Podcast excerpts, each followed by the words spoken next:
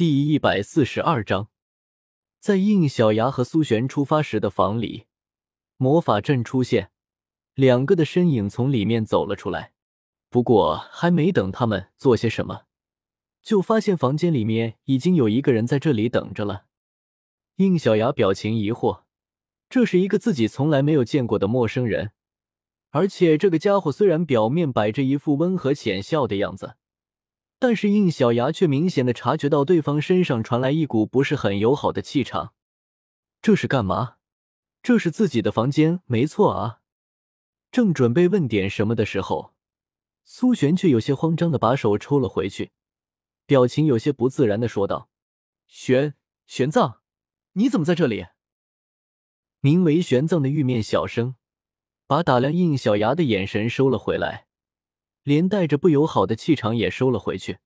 这不是听说你在这里，有些担心，所以过来看看，以免真女殿下被莫名其妙的人给欺骗。哦，原来是认识的人啊！那眼神啥意思？莫名其妙的人是指我吗？嗯，等等，真女殿下，什么意思？见玄奘将自己的真实身份说了出来。苏璇的表情出现一丝难看。玄奘，注意你的用词。小牙他是受弗兰德院长和玉小刚大师认可的存在。我知道，假面骑士，我已经从跟随的老师那里知道了相关的信息。但是我要说的不是这个，苏璇小姐，在史莱克七怪之前，请不要忘记你还是真女殿下。你，还有。请你不要忘记与我之间的关系。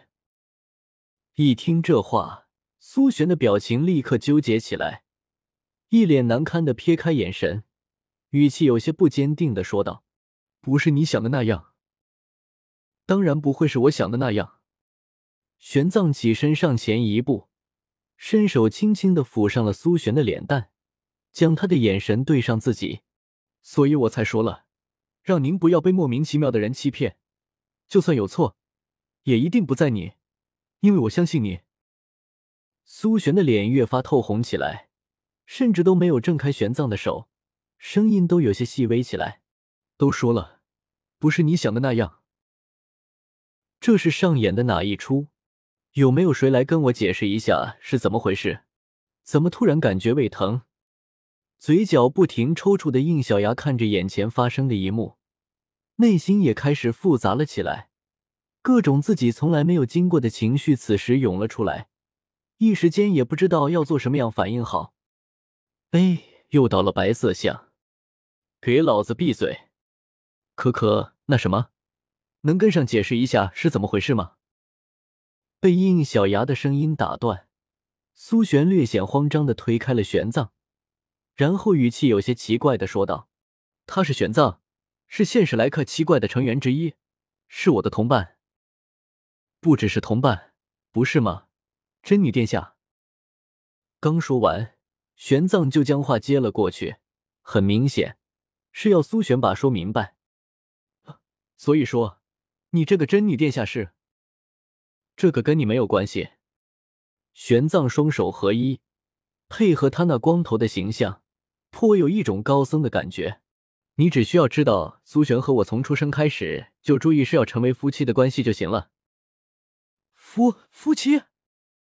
应小牙一脸惊疑的看向苏璇，而苏璇双手不断的纠缠着，脸色有些低迷，更不敢看应小牙。面对他的疑惑，他微微的点了点头：“嗯，就是这么回事。”也不管应小牙作何反应。玄奘拉住了苏璇的手，而苏璇在颤抖了一下后，也只能任由他这么拉着，仿佛是在向应小牙宣示自己的主权一样。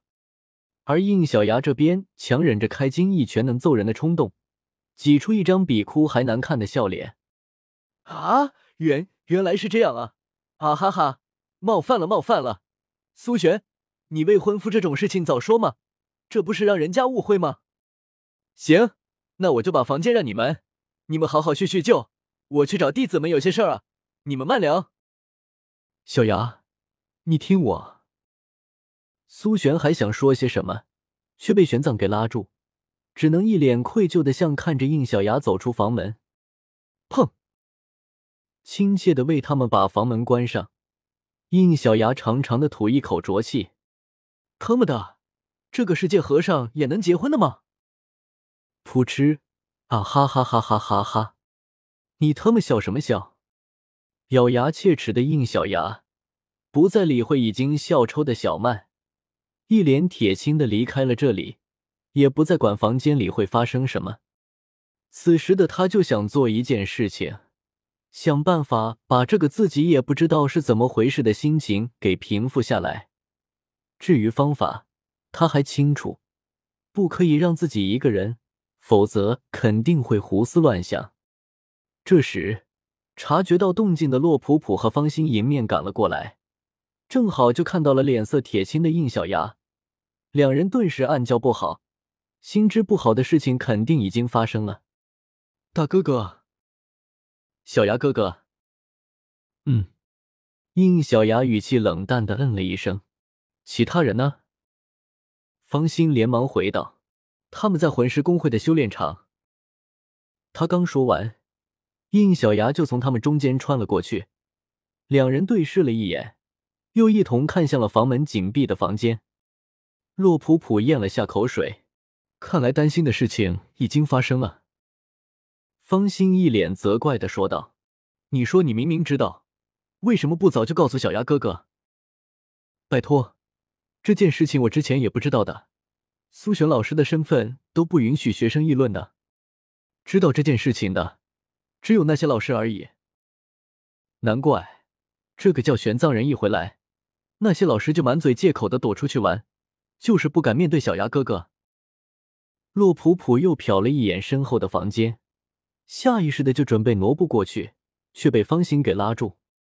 都这个时候了，你还八卦？快跟上小牙哥哥了！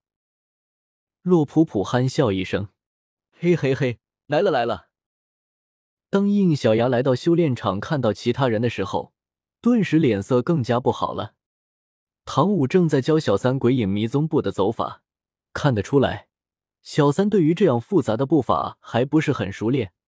被唐舞手拉着手扶着他教，嗯嗯，对对，就是这里，这边步伐要斜一点。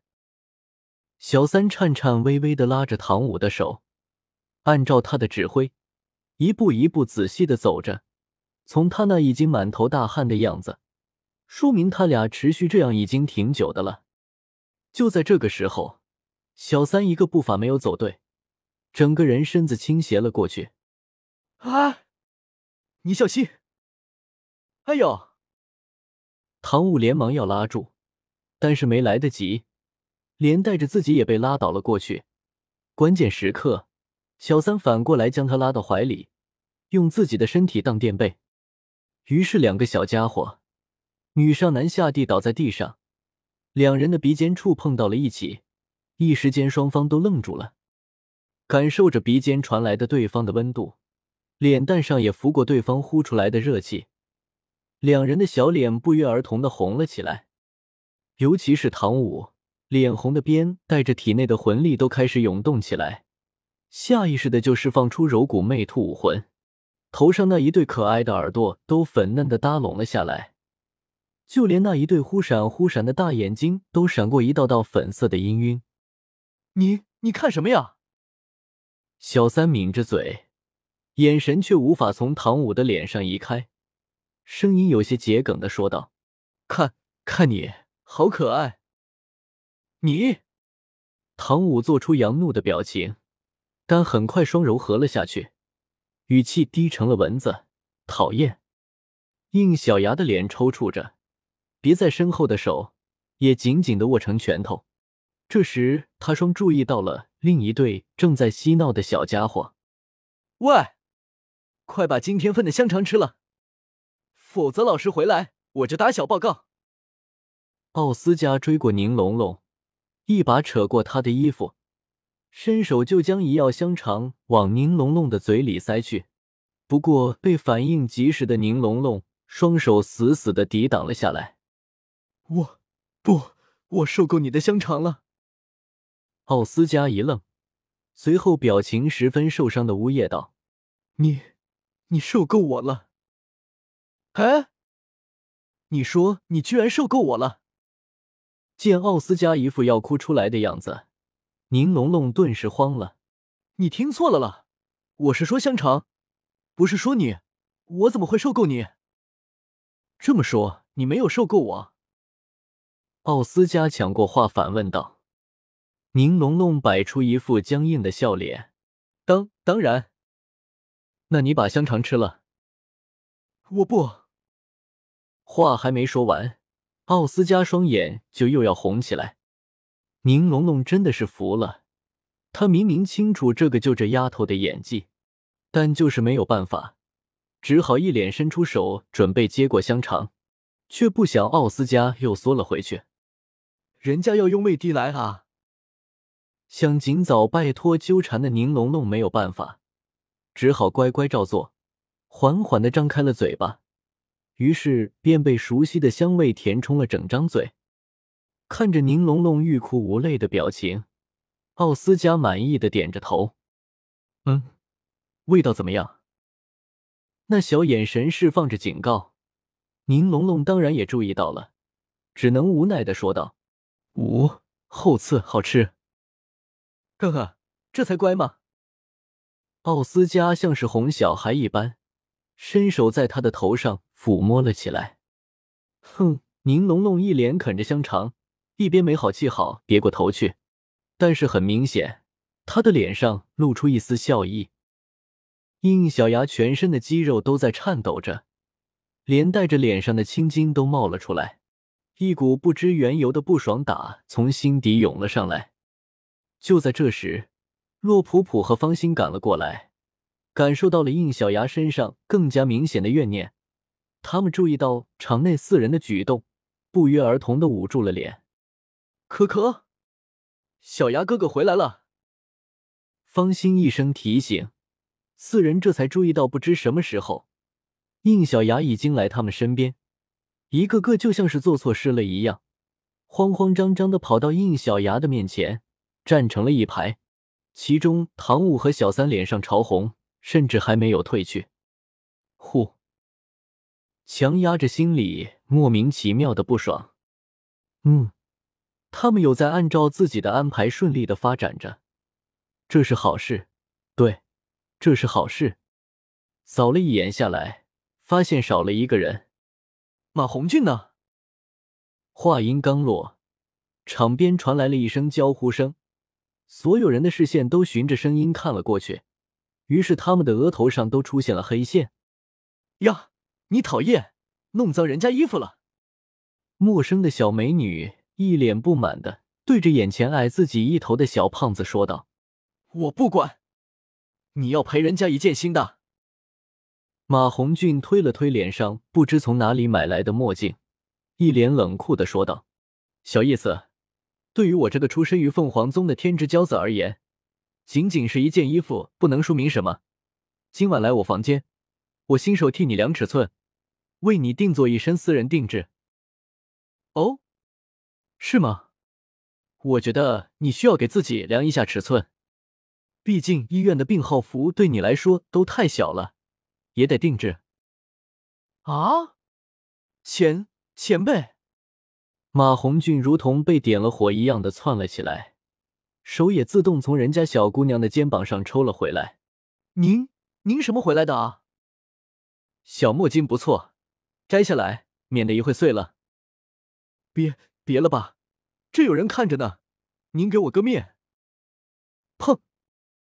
读修真英格兰，请记好本站的地址：w w w. 点 f e i s u w x. 点 o r g。